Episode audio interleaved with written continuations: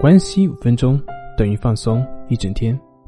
大家好，我是心理咨询师杨辉，欢迎关注我们的微信公众账号“重塑心灵心理康复中心”。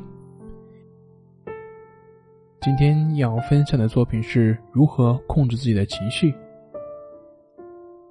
在我们这个时代，没有人能够闲得住，所有人不是忙碌的工作，就是忙碌着想着该怎么样去工作。怎么样去生活？特别是对于都市化的快节奏，大家都不能够停下来，都没办法静下来。也正是因为这种快节奏，让人变得浮躁，情绪容易激动起来。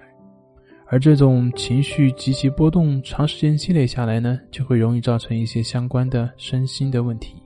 所以呢，对于情绪的控制变得十分的重要。今天就教大家如何来控制自己的情绪。情绪是什么呢？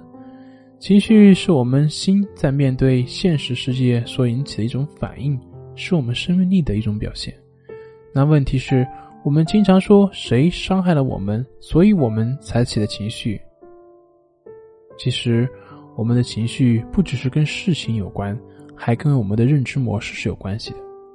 比如说，一个陌生人莫名其妙的打了你一巴掌，你会感觉到非常的愤怒。但是这个时候，旁边有个人告诉你：“快跑！这个人是刚刚从精神病院跑出来的。”这个时候，你还会愤怒吗？恐怕这个时候，你更多的是恐惧的，赶快逃跑。那么，请问，为什么同样是被人打了一下这件事情，但是因为别人的一句话而产生了完全不同的两种情绪呢？所以，真的是这个事情在伤害我们吗？所以在本质上，我们并不能真正的去伤害他人。同样的，别人也没办法真正的去伤害到我们。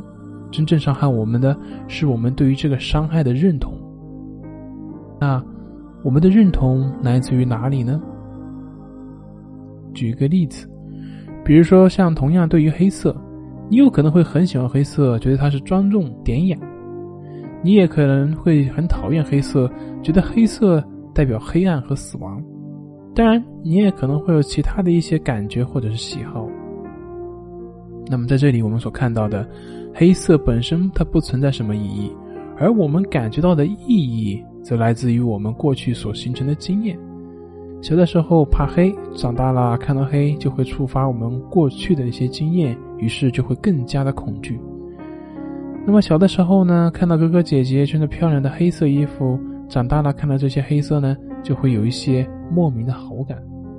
所以说，有本书上是这么说的：这个世界上没有别人，只有你自己，因为你所感受到的一切都是你过去的经验所投射出来的结果，而这些就是你的情绪的根本的来源。